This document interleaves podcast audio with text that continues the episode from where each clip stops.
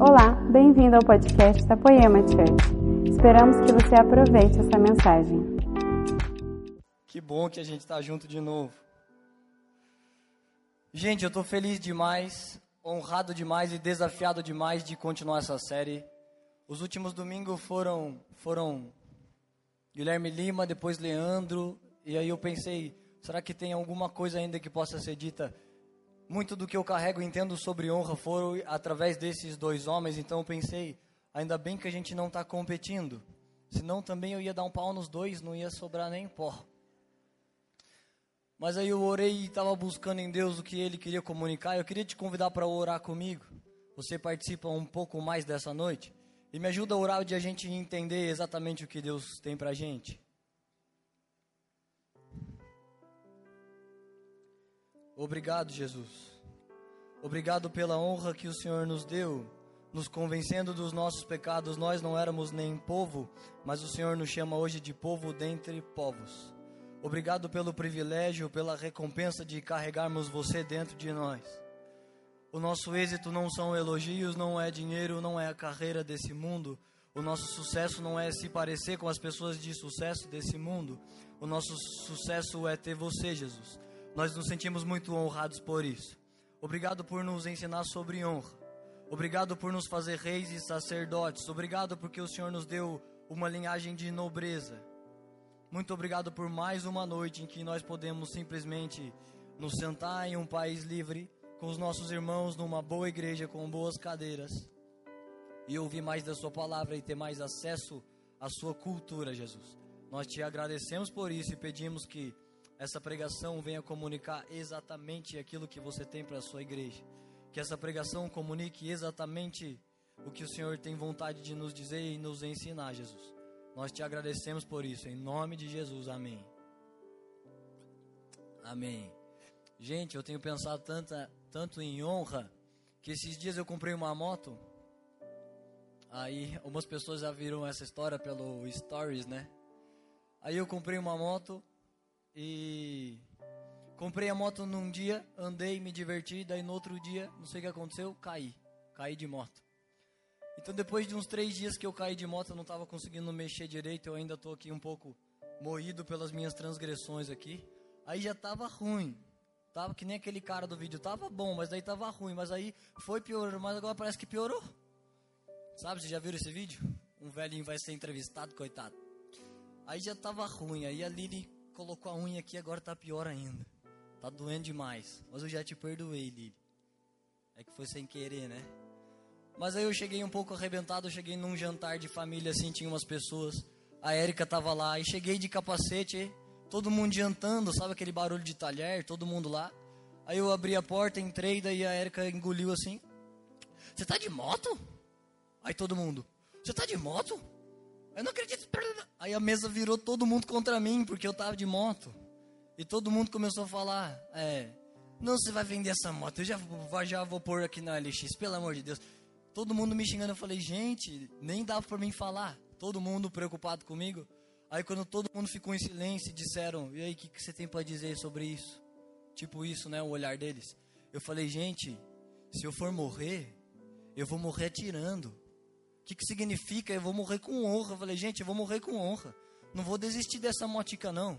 Morrer tirando é uma parábola, tá, gente? Tipo assim, num tiroteio, eu não vou morrer assim, ai que medo. Eu vou morrer. Tá, tá, tá. Morro na guerra, pelo menos. Mas claro que isso é uma piada, não estou dizendo para você cair e continuar até morrer. Se você cair, talvez seja melhor mesmo você parar e ficar de carro, né? Ou de Uber. Mas aí eu não podia perder porque eu tenho pensado muito em honra, eu tenho pensado tanto em honra que eu acessei aquele site Wikipedia. É o Wikipedia que fala, tá? Não é o Wikipédia. Aprendi hoje de manhã, porque eu falei pédia, aí alguém me disse que é pedia. Mas eu sempre acessei aquilo para fazer trabalhos e tem alguns erros, porque cada um escreve o que quiser. Sabia que você pode escrever uma coisa lá? Um dia eu escrevi assim, igreja, aí apareceu lá. Instituição religiosa, tá, tá, tá. Cliquei em editar, escrevi lugar de conexão de pessoas com Deus, amantes da presença de Deus. Ficou uns dois minutos no ar aquilo. Aí depois eles apagam e tiram, né? Mas qualquer pessoa pode escrever, então não é tão seguro assim as informações. Mas tem muitas informações boas e o Wikipedia me ajudou em muitos anos de trabalho. Vou ficar um pouco aqui por causa da foto. que eu não sou muito fotogênico. Toda foto eu tô torto. Essa, se não sair agora, pelo amor. Que parte que eu tava mesmo? Aí o Wikipedia, eu entrei esses dias, o que que eu fui? Aí eu digitei a palavra honra, super legal inclusive, põe lá depois. Ah não, eu digitei Sarepta, é uma cidade que eu vou falar daqui a pouco. Aí apareceu assim, nós do Wikipedia não fazemos propaganda e não temos nenhum tipo de comércio por aqui, então precisamos de colaboradores para continuar esse trabalho, a gente não comercializa. E é uma benção eles não comercializarem, porque o YouTube, por exemplo, está péssimo. Não dá para ouvir uma pregação, não dá para fazer nada, se não vem a Betina, vem o cara do Trivago, se não vem o cara, vem... Eu, eu fiz meu site no Wix, é muito fácil porque eles precisam de dinheiro para continuar a plataforma, a Wikipedia não cobra. Então ele pediu ajuda de colaboradores eu tenho pensado tanto em honra que eu falei, eu vou honrar, eles me honraram tanto, eu também quero ser lá e ajudar. Dei uma coisa lá, tinha opções de, de doação. Doei uma coisa para Wikipedia, torci para não ser corrupção, né? Que a gente brasileiro meio traumatizado. Então falei, Deus, será que é corrupção? Não sei, mas eu quero participar dessa coisa. Eles ajudam as pessoas levam informação, sempre me ajudaram, eu nunca devolvi nada, então eu quero participar. E fiz isso. Então vai ser muito gostoso partilhar uma coisa de honra com vocês. Eu vou ter propriedade disso porque essa não é uma mensagem que eu traduzi de algum pregador americano e eu nem vi ninguém fazendo isso. Mas é uma partilha de coisas que Deus me mostrou, principalmente através da minha desonra. Então tudo que eu disser aqui de honra que você pensa que é bonito, pode saber que eu sei que é honra porque eu já desonrei, então eu fui aprovado na desonra, e agora eu sei que é honra. Então, se você puder abrir a sua Bíblia comigo, escolhi um versículo bem suave só para começar. 1 Samuel, capítulo 2, verso 30. Bem facinho, olha só. Diz assim: Honrarei aqueles que me honram, e aqueles que me desprezam serão tratados com desprezo. Olha só o que Deus está dizendo: eu honrarei aqueles que me honram. É por isso que eu acho que a gente precisa gastar uns anos estudando e se dedicando a honrar. Nas últimas mensagens, essa não é toda a verdade sobre a honra. A verdade da honra está diluída em oito semanas de dois meses dessa série. Então, as pessoas disseram sobre honra a Deus, sobre honrar as pessoas, a família. E aí, esse, esse tema significa se você negligencia essa honra, você vai ser tratado com desprezo por Deus. Então a primeira coisa que eu queria falar, pode até ser que um cara do mundo, ele possa fazer coisas e evoluir na vida dele e ele não precisa nem abrir a porta da honra, ele faz o que ele quer. Mas para você que é cristão e principalmente você que sentou aqui, você não tem essa escolha. Eclesiastes diz assim: aumenta o conhecimento, aumenta o sofrimento. Sabia que um empresário, se você passa da categoria média que é o MEI, um empresário que ganha bem a cada 100 mil reais que ele vende, 27.500 do lucro dele é do governo, isso é imposto. O meu pai é um empresário assim, uma vez eu, meu pai falou assim, ah, sabia que cada 100 mil reais da empresa, 27 é do governo? Eu falei, como assim, pai? Não, 27 é do governo. Eu falei, como do governo? Como assim do governo? 27 mil. 27 mil é muito dinheiro, gente. 27 mil dá para quase comprar um carro. Então eu lembro quando meu pai era desempregado e começou a empreender, e eu usava roupa emprestada e em casa passava várias dificuldades e meus avós ajudavam com mistura em casa, e ele empreendendo e o governo não participou de nada, o governo não ajudou, o governo não fez nenhuma coisa, não partilhou do sofrimento, mas ele quer partilhar da alegria agora que funciona. Não te dá um ódio de saber isso? E não é só 27, você paga 27, depois você paga IPI, IPVA, IPTU, você paga imposto para respirar. A gente paga imposto de tudo. Então, se você não sabe disso, você não sofre de raiva, mas agora que você sabe, então você tem raiva. Porque um trabalhador, ele vai e ele gera 100 mil reais em venda, o governo não participou da trajetória sofrida dele, mas agora ele quer participar da alegria. Então, enquanto você não sabe, tudo bem, mas você aumenta o conhecimento, então você sofre um pouco, faz parte do time de intercessores que intercedem pela política e pelas coisas do país. Então, vocês que escutam essa palavra, cada domingo o seu conhecimento aumenta e o seu sofrimento também, porque antes, se você não sabe, se você está na ignorância, então não tem condenação, mas a partir de hoje, a honra que nós vamos falar, a sua consciência vai te cobrar. O próprio Espírito Santo vai te cobrar, porque isso não é uma perspectiva minha, mas é uma coisa da Bíblia. Então, só para a gente começar isso, se você puder abrir sua Bíblia em Gênesis 14, do verso 21 ao 24, nós vamos ler. A primeira coisa que eu queria dizer, nessa cultura que nós vivemos de Taubaté, de Brasil, essa cultura de ter uma vantagem, de ter um desconto, eu não estou falando mal de desconto, eu peço se eu acho justo, eu peço desconto. Se eu vejo uma velhinha lá vendendo mexericas, eu talvez eu acho que eu, eu não peço. Mas se é uma coisa lá, uma indústria, eu peço desconto e tal.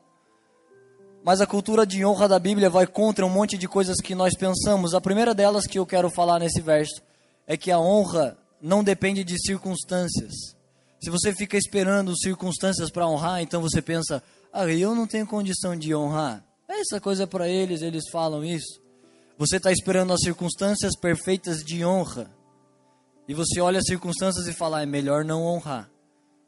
E uma pessoa que, foi, que fez exatamente isso na Bíblia foi Judas. Vocês lembram daquela história? Aquela mulher quebrou um frasco de perfume. Eu acho que é. Está em João capítulo 12. Depois você anota lá para ver se o pregador estava falando a verdade. Mas nesse verso, acho que é o verso 3, ele diz: Era um frasco de perfume muito caro. Valia 12 meses do salário de uma pessoa. Finge que o salário mínimo é mil reais, então custava 12 mil reais. Aquele vidro de perfume quebrado nos pés de Jesus. E Judas viu a circunstância e falou: Nossa, Jesus, você não acha que isso é errado? A gente podia pegar 12 mil reais e dar para os pobres, mas essa mulher gastou 12 mil reais e quebrou o perfume? É porque a honra está acima de circunstâncias. Circunstancialmente, era melhor não fazer. Jesus não precisava, mas ele disse: Deixa essa mulher fazer. E ainda deixou uma ordem lá na Bíblia: contem a história dessa mulher pelo resto dos tempos. E é por isso que nós estamos falando dela. É uma ordem de Jesus que a gente conte que a oferta dessa mulher mexeu com o coração dele. Então, olha só, esse verso conta um pedaço da história de Abraão. Vocês sabem que a igreja, ela é parte da promessa que Deus deu para Abraão. Deus disse para Abraão: Eu vou fazer de você uma linhagem que serão como as estrelas do céu. De você farei grandes nações e eles serão como as estrelas do céu. No livro do profeta Daniel, ele diz: Aqueles que conduzem muitos à justiça são como as estrelas do céu. E quem conduz as pessoas à justiça é a igreja, e nós somos essa igreja. Então nós somos a linhagem de Abraão, que é como as estrelas do céu. E Abraão tinha uma cultura e Abraão tinha um código de valor que foi se perdendo nessas gerações, mas a igreja precisa resgatar a linhagem do que Abraão fazia. Algum crente calcula circunstâncias e pensa: será que é para dar o dízimo porque estava na lei? O dízimo não estava na lei, o dízimo estava antes da lei. A lei veio por Moisés. Então, antes de Moisés nascer, Abraão já dizimou. Então, depois o dízimo estava na lei, porque Moisés escreveu. E depois ele estava depois da lei. Ele está em Mateus, Jesus falando para os fariseus sobre o dízimo. Então você não fica calculando uma coisa de honra, você só deposita tudo que o seu coração pode. E olha uma coisa que Abraão fazia. Olha só o que diz nesse verso que vocês abriram. O rei de Sodoma disse a Abrão: Me dê as pessoas que você resgatou e a fazenda toma para ti. Abrão, porém, disse ao rei de Sodoma: Levantei a minha mão ao Senhor, o Deus Altíssimo, o possuidor dos céus e da terra, e juro que desde um fio até o laço do sapato não tomarei coisa alguma de tudo que é seu, para que não digas: eu enriqueci a Abraão. Olha só, se o nosso propósito aqui na terra fosse enriquecer, e não é, mas se fosse, então nós podíamos enriquecer a qualquer custo. E o que esse, o que esse cara propôs para Abraão, ele disse: Abraão, você resgatou meu povo, então o povo você deixa aqui, mas todas as terras eu te dou. E Abraão, um homem de honra, disse: Eu não quero. Eu jurei ao Senhor, eu não vou tomar nada do que é seu, para que depois você não diga: eu enriqueci a Abraão. Então olha só como esse homem carregava honra. Não importa se eu vou ser rico e a porta de honra não foi aberta, essa riqueza não é legal, ela não é legítima. Principalmente para o povo de Deus. Se você está no mundo, enriquece de qualquer maneira, porque é isso que conta. Então, se você é rico, você tem sucesso, você tem status, você vai ser respeitado. Mas essa não é a lei de Deus. E na lei de Deus, se você vai ser rico e para isso você negligencia a honra, é melhor você ser um pequenino de Jesus e não ter essas riquezas ilegais. Então Abraão não mediu circunstância, porque circunstancialmente seria bom. Você vai me dar as riquezas, ai que legal. Mas Abraão disse: Não, eu não quero, porque depois você vai dizer que você me enriqueceu. E Abraão já tinha uma promessa de que ele seria rico, ele não precisava da ajuda de homens. Deixa eu contar uma coisa que eu não contei de manhã. Essa aqui é boa. Ó. Abre aí a sua Bíblia em 2 Samuel. No capítulo 24, do verso 22 ao 24. 2 Samuel, capítulo 24, verso 22 a 24. Gente, olha só, antes de eu falar isso, deixa eu contar uma coisa, olha que legal. Nesse verso que nós vamos ler, Davi está procurando um lugar para fazer um sacrifício para Deus. Mas nos versos antes disso, você vai ler que Davi pecou contra Deus e Deus disse: Davi, você pode escolher três castigos. Ou você vai ter pragas na terra, ou os inimigos vão te perseguir, ou uma grande fome vai pairar sobre Israel. O que, que você prefere? E Davi responde: Deus, eu sei, eu pequei contra você, né? Eu prefiro cair nas suas mãos, porque ali pelo menos há misericórdia. E ele escolheu a praga de três dias e morreram 70 mil homens pela punição de Deus. Agora deixa eu te contar qual que foi o pecado de Davi. Olha o que, que Davi fez para receber esse castigo de Deus. Davi chamou o comandante do exército e disse assim: Joabe, vai contar o tanto de soldados que a gente tem para lutar. E Joabe falou: Sério, Davi, não vamos fazer isso não. Você quer contar soldados? Porque sempre quem nos deu as vitórias foram Deus. As batalhas sempre foram ganhas por Deus. Nós nunca precisamos contar com homens ou com a nossa força de guerra. Sempre é o guarda de Israel que luta por nós. Davi falou: Não, pode contar. E eles saíram, ficaram nove meses e meio por todo Israel e eles contaram mais de 800 mil homens. E Deus assistiu Davi contando e Deus disse: Avisa Davi que ele pecou contra mim. Ele deixou de confiar em mim e confiou na força do seu próprio braço. Deus enxergou desonra só no que hoje alguns diriam: Não, eu estou só me preparando. Isso é uma razão que parece boa, mas a verdade do cara é: Eu não confio que Deus vai fazer, então eu tenho que fazer. Foi isso que Davi fez. Ele só mandou contar os exércitos. Isso pode ser uma coisa boa, eu só quero saber qual é o meu poder de guerra. Mas Deus entendeu isso como pecado e mandou punir ele. Então a desonra que Abraão não levou para casa foi a desonra que Davi acabou levando. Contou com a força do braço. Abraão disse: Eu não preciso de você para enriquecer. Não depende das, das minhas conexões, não depende de mim. Deus prometeu, ele vai fazer, eu não quero nada que é seu. E Davi disse: descobre o nosso poder de guerra porque eu quero saber. E Deus foi desonrado com isso. E esse verso que você anotou é outra história, acontece aqui só de bônus. Olha verso 22 até o 24. É por isso que eu quis participar do Wikipedia, por causa desse princípio aqui. Araúna disse a Davi: O meu senhor e rei pode ficar com o que quiser e oferecer em sacrifício. Aqui estão os bois para o holocausto, o debulhador e o jugo dos bois para a lenha. Ó rei, eu dou tudo isso para você. E acrescentou: Que o Senhor teu Deus aceite a sua oferta. Então Davi saiu desse, desse tempo de castigo de Deus e foi procurar um lugar para oferecer votos de gratidão e de sacrifício. E quando ele chegou para Araúna, ele falou: Eu quero comprar isso porque eu quero oferecer a Deus. Araúna falou: Não, rei, eu te dou de graça. Pode usar tudo isso e que Deus receba a sua oferta. Então, olha que Davi responde: Não quero eu faço questão de pagar. Não oferecerei ao Senhor, o meu Deus, algo que não me custe nada. Davi então comprou a eira e os bois. Olha só, circunstancialmente, na nossa cultura de cidade e de Brasil, isso seria super bom. Imagina que eu vendo relógios, aí você quer dar um relógio para o Gui, você quer honrar ele. Então você fala, eu quero honrar o Gui. Me vende um relógio. Fala, não, eu dou esse aqui para você. Então, olha só que maravilha, você está levando uma vantagem boa. Você vai dar um relógio legal para ele, ele vai gostar do seu presente e não vai te custar nada. Mas acontece que um homem de honra precisa pôr o suor e o sangue dele para que a honra suba. E Davi responde: Eu não quero. Eu não vou dar para Deus uma coisa que não me custe nada. Então eu não quero ser honrado por uma coisa e não devolver nada. Faz anos que o Wikipedia me ajuda, eu quero devolver isso em honra. Esses dias eu estava em casa Eu escuto pouquíssimas pregações, mais uma por mês, eu acho. Mas eu tava escutando uma, uma de um cara que ele até já pregou aqui. Aí eu tava ouvindo ele. E aquela palavra abriu minha mente, me fez envelhecer anos no bom sentido, de maturidade. Eu entendi muitas coisas em Deus por causa dele. E eu mandei uma mensagem e falei: Man, tava ouvindo uma palavra, as suas palavras sempre mexem comigo. Eu queria fazer uma coisa, não é não é por causa de você que eu vou fazer, é por causa de mim. Porque não vai te fazer nenhuma diferença isso, você nem vai ver chegar na sua conta. Mas você pode me passar a sua conta, eu quero selar isso que eu recebo e honrar a honra que você me dá. Você gastou uma vida e você morreu anos para derramar uma mensagem de uma hora e essa mensagem está me tocando. Eu quero participar disso. Você não precisa fazer como eu fiz, gente. Isso é só um testemunho. Se você ouve, se você não mexe no celular, se você não conversa, você está honrando você está dando atenção para aquilo que tem importância, se você frutifica na palavra, se você crê, isso já é um tipo de honra.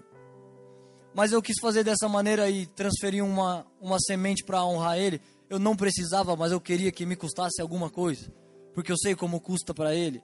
Eu sei como custa para os líderes e para as pessoas que estão nos servindo nessa hora. Custa para todo mundo.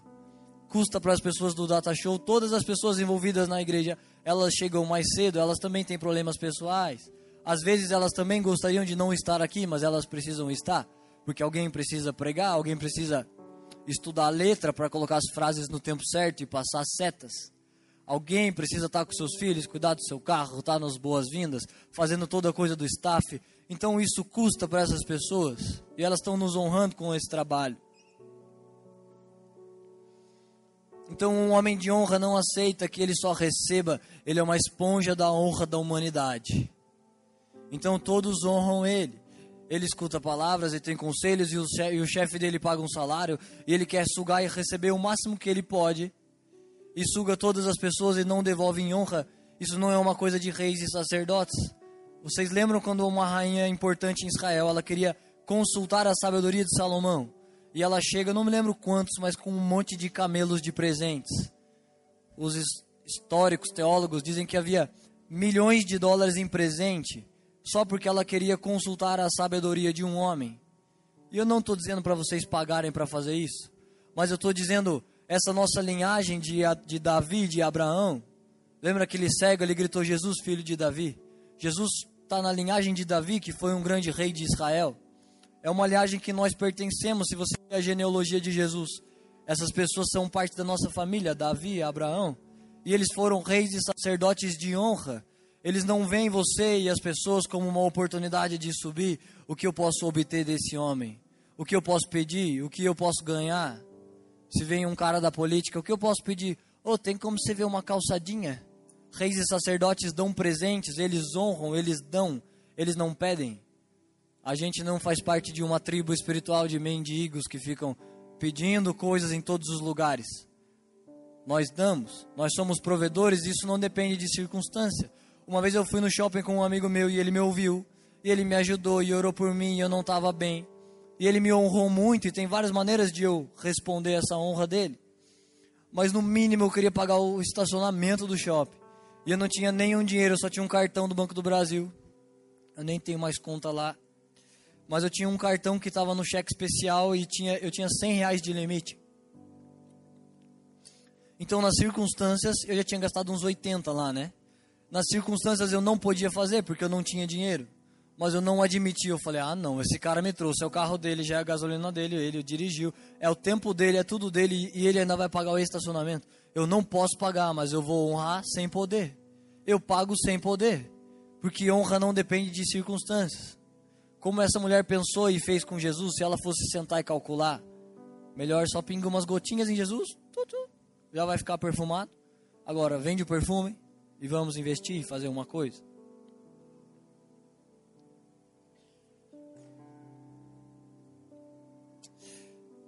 Olha só, como ser essa pessoa de honra. Eu vou falar duas coisas. Se você está dentro dessas duas coisas, vai ser difícil você desonrar mas também vai ser difícil estar dentro dessas duas coisas. Eu estou tentando faz uns anos, às vezes eu sou reprovado, mas a primeira delas é cuidado com a familiaridade. Para mim, esse é o maior perigo de você não viver a cultura da honra. Eu acho que é grande parte do motivo dessa série. familiaridade é uma coisa que destrói a honra. Eu vou explicar o que é familiaridade.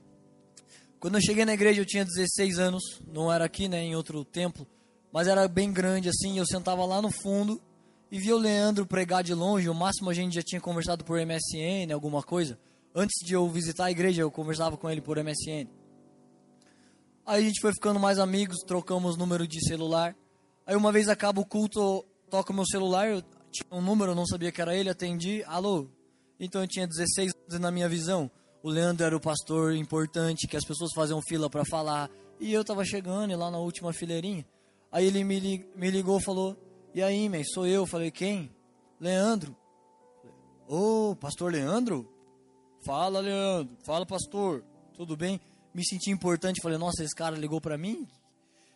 Só que todos os domingos acabava a coisa, eu chegava em casa, ele me ligava. Acabava o culto, ele falava: O que você achou da pregação?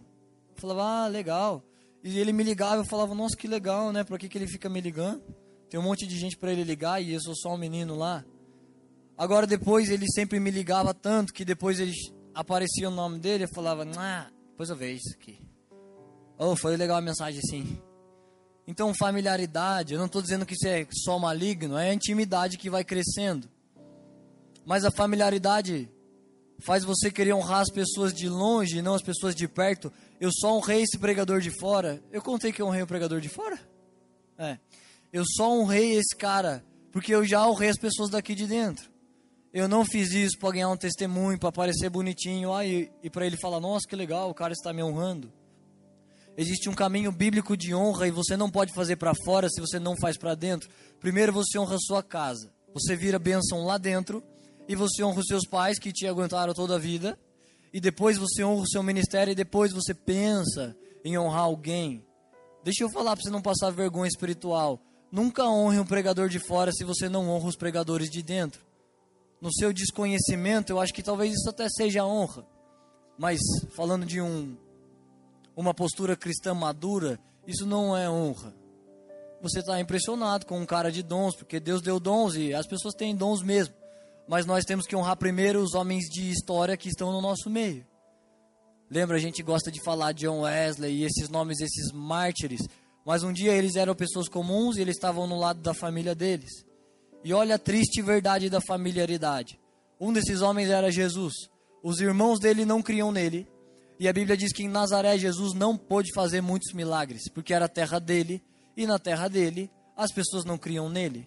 Porque as pessoas sempre veem ele lá, então por que eu vou honrar a Érica? Ela está sempre aqui. A hora que eu quiser, eu mando uma mensagem, peço, Érica, dá para a gente estar tá junto aqui na igreja? É bem fácil, então a familiaridade nos atrapalha de reconhecer isso. Vamos pôr na Bíblia isso que eu estou dizendo. Lucas capítulo 4, verso 24 a 26. Olha só o que Jesus disse. De fato, eu afirmo que nenhum profeta é recebido na sua própria terra. Na verdade, vos digo que haviam muitas viúvas em Israel no tempo de Elias, quando o céu se fechou por três anos e seis meses reinando grande fome em toda a terra. E a nenhuma delas Elias foi enviado, a não ser a viúva de Sarepta de Sidom. Gente, olha a contextualização. Vou ler esse verso nos dias de hoje, que você vai ficar até triste. Exatamente como está ali, eu não vou mudar nada. Em Israel estava três anos e seis meses sem chover. Isso significa sem cultivo, sem comida, sem prosperidade, sem provisão. Agora Elias era um homem de Deus que seria enviado para alguma viúva. E Jesus está dizendo: haviam muitas em Israel. Ou seja, alguma delas iria prosperar e não iria mais estar tá com os céus fechados, porque ela iria frutificar a honra que ela deu para o profeta. Então, nos dias de hoje seria assim. Vamos dizer, eu vou pegar de exemplo o Alex. O Alex é um profeta da casa. Então, olha, é como se tivesse escrito assim lá. Havia muitas pessoas na Poema precisando prosperar. Mas a nenhuma delas o Alex foi enviado, a não ser uma pessoa lá da PIB. Porque aqui ele é aqui de casa, então ele dança todo domingo, tem mais que faz mais que obrigação. Tem mais que dançar mesmo. Mas aí você vê um cara de fora vindo aqui você fala: "Nossa, que legal". E esse cara de fora é honrado. E aonde Elias fosse enviado, ele levaria também prosperidade. mas ele levou prosperidade para a viúva de Sarepta. Sarepta era fora de Israel.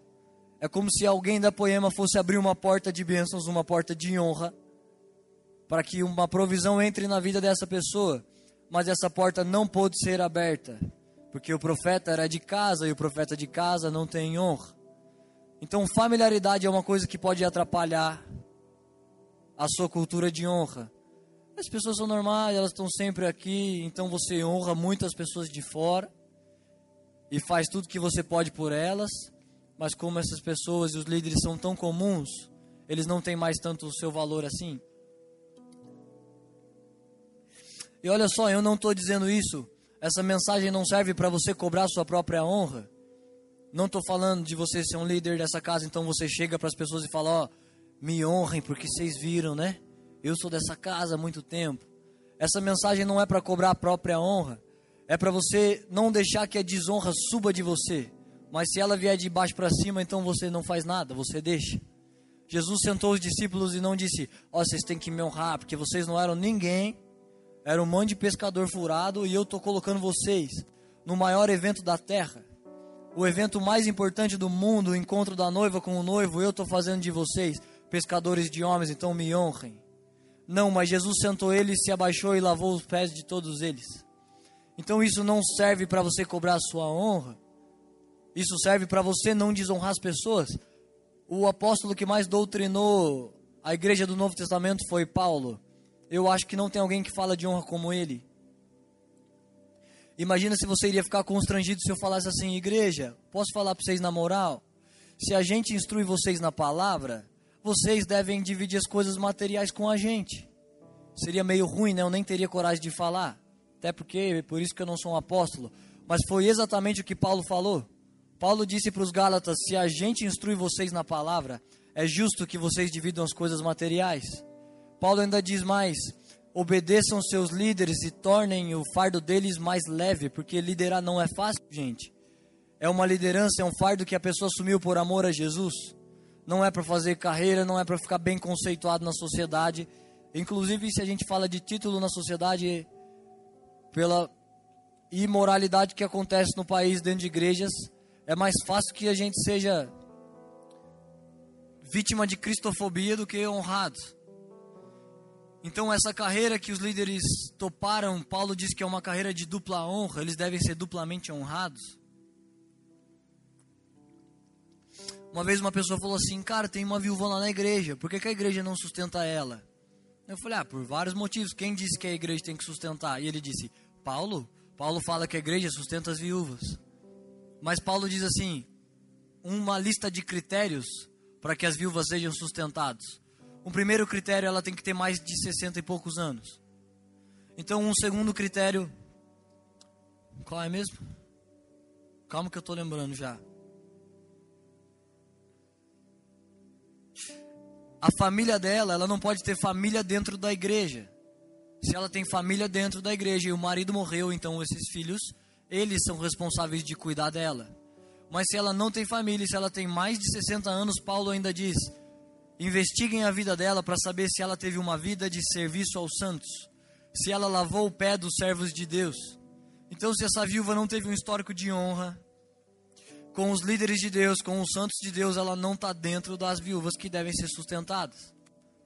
Paulo o tempo todo fala de honrar os santos, e ele fala em muitos momentos sobre isso. Esses dias eu fui pregar numa igreja, não era tão longe, mas eu acabei tendo que ir de avião. Eu fui de carro até o aeroporto, deixei o meu carro lá, foi um dia só. Aí eu fui para a igreja, então preguei, então antes de pregar, a gente teve uma mesa redonda com os líderes, eram bastante, bastante líderes, e eles estavam numa, num ano falando sobre honra. Então eles ficavam me perguntando um monte de coisas de honra e a gente conversando sobre isso.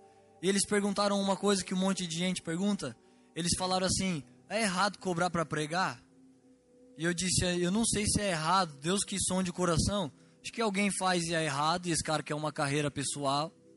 E alguém faz, e mesmo que isso seja errado, essa pessoa talvez é motivada por uma ferida, porque ela deveria, na cultura de reis e sacerdotes, na cultura de Davi e de Abraão, ela deveria ser honrada sem pedir.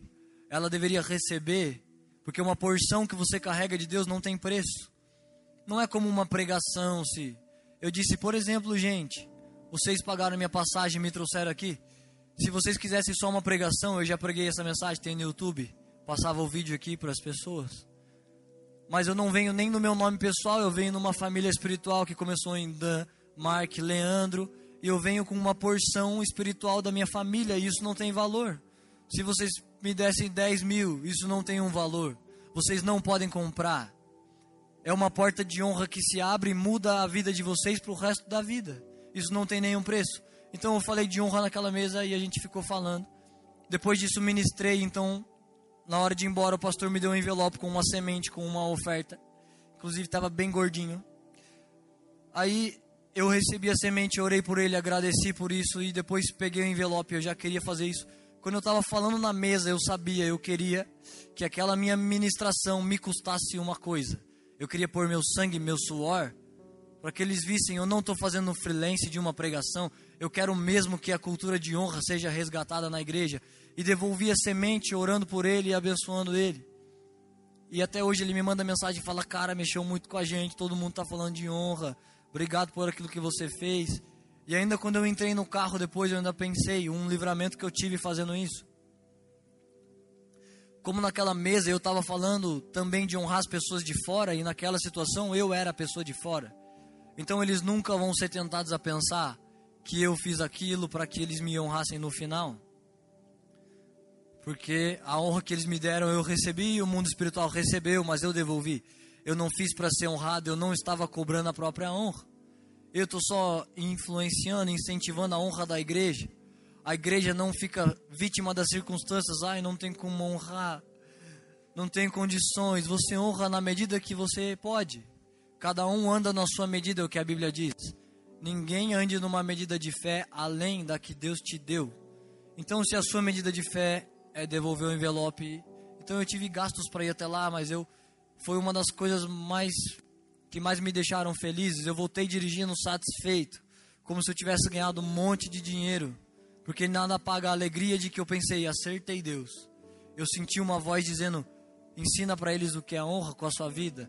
E eu consegui responder essa voz, então eu saí satisfeito, feliz em Deus de poder fazer uma coisa assim. Então a primeira coisa de você ser um homem de honra, uma mulher de honra, você toma cuidado com a familiaridade. Mesmo que você entenda esse conceito, é bem possível que você seja reprovado nele. Então o Espírito de Deus te convence, você volta para o lugar de novo. E a segunda coisa para você ser uma pessoa de honra, essa dica é boa demais, essa que eu podia cobrar.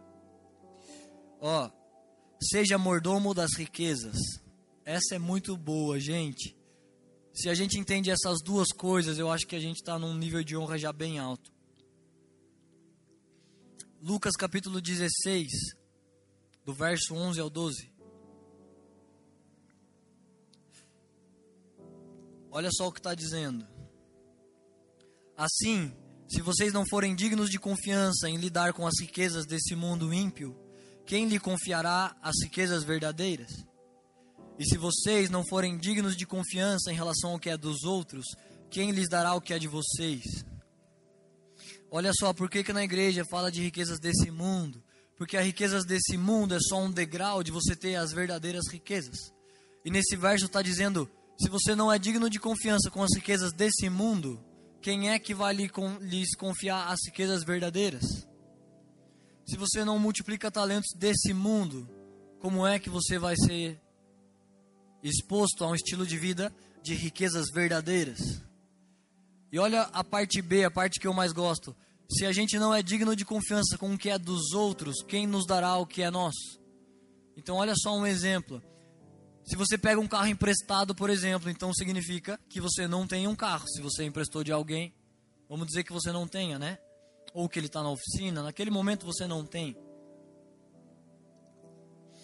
Então, se você é digno de confiança, com isso que não é seu, você vai dizer com a sua postura de rei e sacerdote no mundo espiritual que você está tratando bem as riquezas desse mundo e que você, trata, você está tratando bem o que é dos outros. Então, você pode ter o que é seu. Agora, olha o que eu entendo como honra quando você pega uma coisa desse tipo. Gente, eu não estou dizendo que é, vocês que se decidam. o motorista de Ubatuba e vocês que se decidam, mas eu acho que é uma desonra a gente ir cinco pessoas para Ubatuba, o dono do carro e mais quatro. Então gasta 100 reais de gasolina, cada um dá 20. Mas não é justo essa divisão, porque vai desvalorizar o carro dele, vai entrar areia no carro dele, vai gastar o pneu, a embreagem, ele que vai dirigir. Não dirigir é uma delícia, você fica lá só no banco de trás. O carro vai ficar no sol, tem um monte de desgastes que a gente não põe nessa conta. A gente faz um racha de churrasco na casa de um cara, mas a gente está dentro da casa dele, então é os temperos dele, então é o carvão dele. Então são todas as coisas dele, é o lazer da família dele. E a gente racha as coisas todas iguais. Eu nunca gosto de fazer isso, eu gosto de arredondar para cima, eu me sinto honrado. Alguém abre as portas da casa dele e me põe lá dentro. Eu acho que isso é um nível de honra. Então, se você pega uma coisa emprestada de alguém e você devolve pior do que você emprestou, você pegou o carro emprestado de carona. Aí você dividiu igualzinho, mas você devolveu pior. Porque os pneus não são mais os mesmos, nada é mais o mesmo. Gastou o carro, desvalorizou, correu risco de acidente, um monte de coisa. Se você devolve pior, isso é uma desonra. Se você pega uma ferramenta emprestada e você devolve sujo, isso é uma desonra. Se você pega o carro emprestado de alguém, você precisa devolver melhor, porque aí você se mostra digno de confiança. Você pega uma coisa emprestada e devolve melhor do que você pegou. Então esse espaço se chama honra. Se você recebe um salário na sua empresa, então você recebe salário X, e a empresa não é sua, a empresa é dos outros, e você nunca vai ter a sua se você não for digno de confiança com a dos outros. Se você é remunerado para trabalhar oito horas por dia e você gasta duas horas de WhatsApp, Facebook, gruda chiclete nas coisas dos outros, não é a sua empresa, não é a sua igreja. Você suja e você joga chiclete e você desonra a empresa, a igreja, o trabalho de alguém. Então você nunca vai ter o seu. Se você é remunerado por um serviço, se você devolve menos do que o que você ganha, você está desonrando e você é miserável e medíocre. Você ganha 10 mil e o benefício que você devolve é 5. Então isso não é honra. Logo, logo vão te descobrir e você sai de lá. Então, se você ganha um salário e você devolve exatamente o que você é pago para fazer, você é um servo inútil, porque você só faz o que é pedido. Jesus disse isso, ah, gente, quando vocês fazerem o que eu pedi, vocês são servos inúteis, tá? Porque fizeram daí só o que eu pedi. Então, se o que você pega dos outros e você pegou porque você não tem, você se mostra digno de confiança com o que você pegou, então um dia você vai ter o que é seu. E como é que você faz isso? Então você devolve mais do que seria o justo. Você devolve nível de honra. Você pega o carro e enche o tanque, você manda lavar. Você devolve mais, você devolve ferramenta limpa. Você manda polir. Você ganha 10 e trabalha como se você ganhasse mais. Olha só esse verso, esse aqui é demais. Números capítulo 11, verso 16 e 17.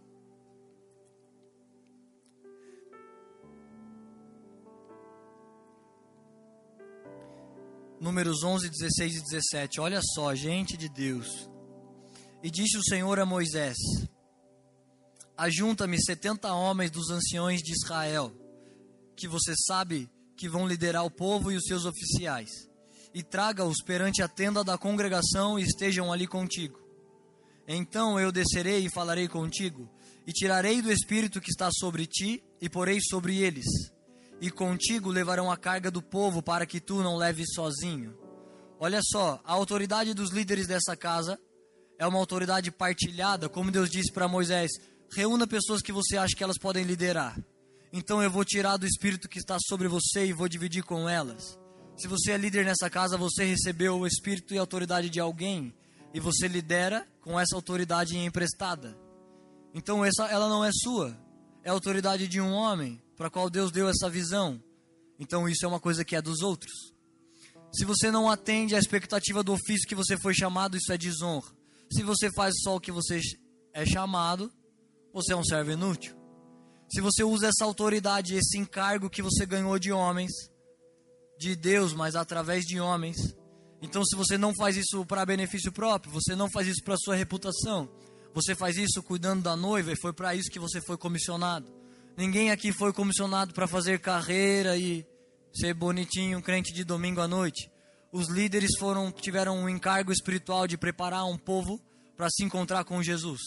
Se você faz isso de modo excelente, você está honrando. Se você faz menos, se você participa de um ministério, por exemplo, a pessoa que o cinegrafista que está gravando, A pessoa que lidera viu nele um potencial de fazer, então o ofício que ele recebeu é para cumprir uma coisa. Se ele cumpre a quem disso, ele está desonrando e ele torna a vida do líder pesado. Se a única coisa que ele tem que fazer, ele recebeu uma autoridade para fazer, olha, você recebeu uma autoridade, então faz um quadro legal e vai acompanhando o pregador. Então imagina, eu tô lá na ponta, o cara tá aqui no WhatsApp, aí tá aqui no telão. Ele não foi comissionado para isso. A autoridade de participar do corpo de Cristo que foi repartida sobre ele, não é para que ele faça isso. É para que ele faça isso, então ele faz com excelência, então ele deixa aquilo limpo. Então aquela câmara é do corpo de Cristo, foi comprado com o dinheiro santo de Deus. E nós fazemos isso frutificar e multiplicar esses talentos. E sempre que a gente não faz, a gente torna a vida de alguém que está em cima mais difícil. Porque se alguém dividiu uma autoridade com você e você não foi digno de confiança, então você talvez nunca tenha a sua autoridade. A autoridade é fruto de submissão. Você só tem autoridade um dia porque você foi e é submisso. Você não pode se levantar para ensinar se você não se sentou para aprender. Você não vai dirigir um ministério se você não empurrou a visão daqueles que dirigem um ministério. E só para terminar esse raciocínio,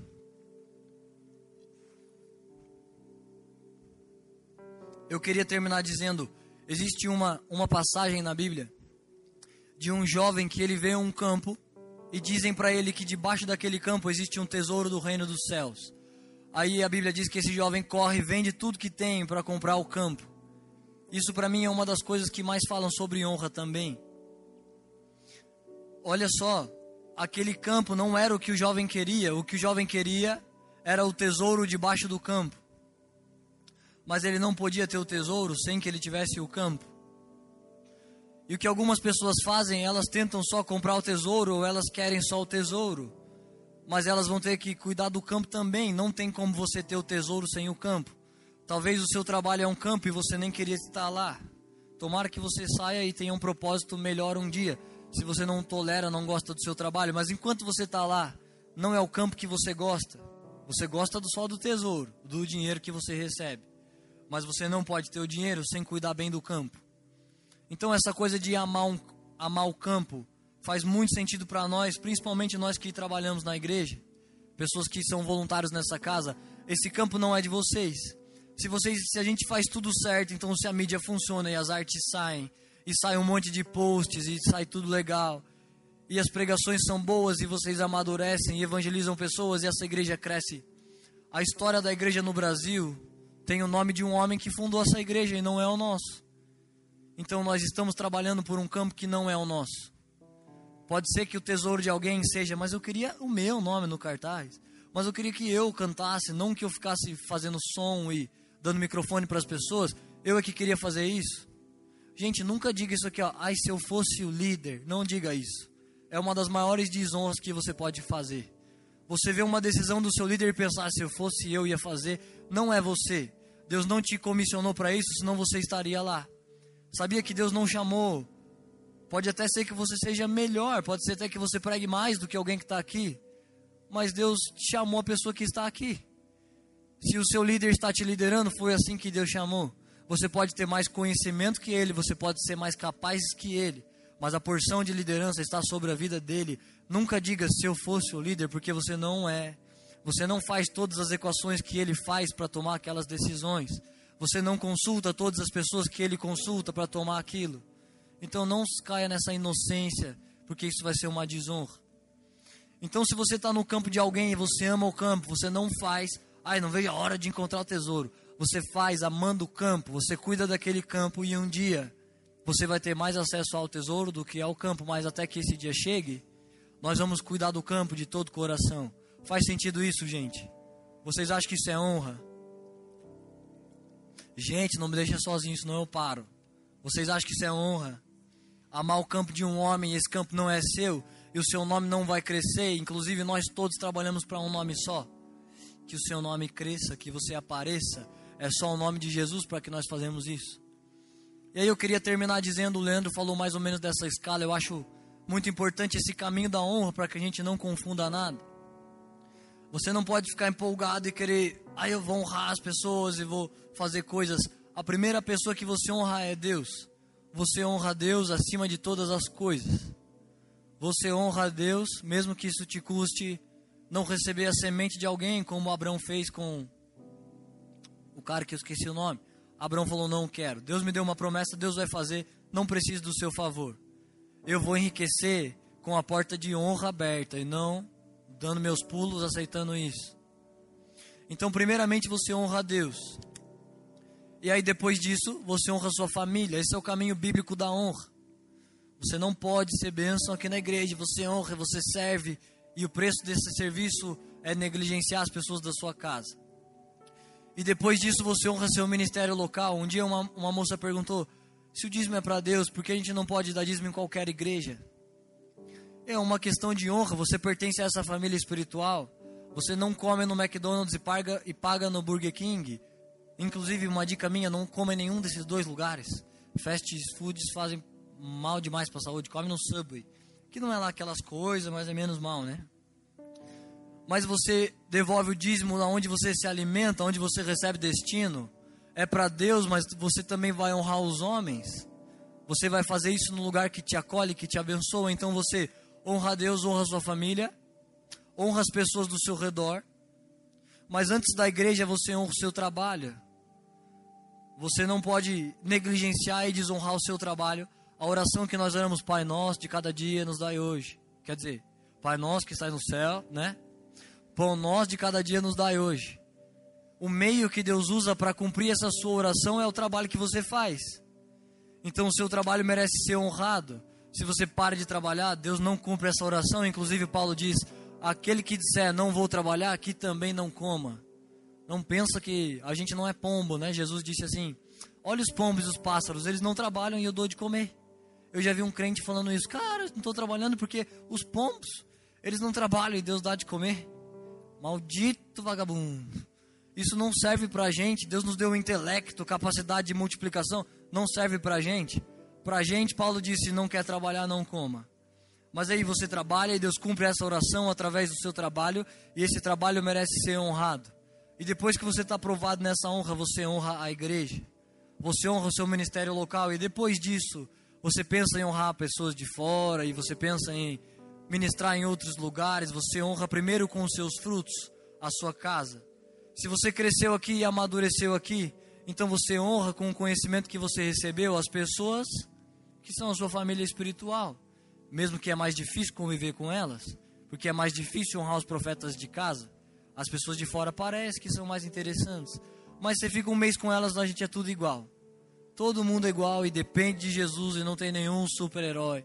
Todo mundo é normal e todo mundo que faz parte da nossa vida, as pessoas mais próximas de nós precisam comer dos nossos frutos de honra. E depois a gente faz isso nas nações. Essa foi uma mensagem da Poema Church. Para você ficar por dentro de tudo que está rolando, siga nossos perfis nas redes sociais.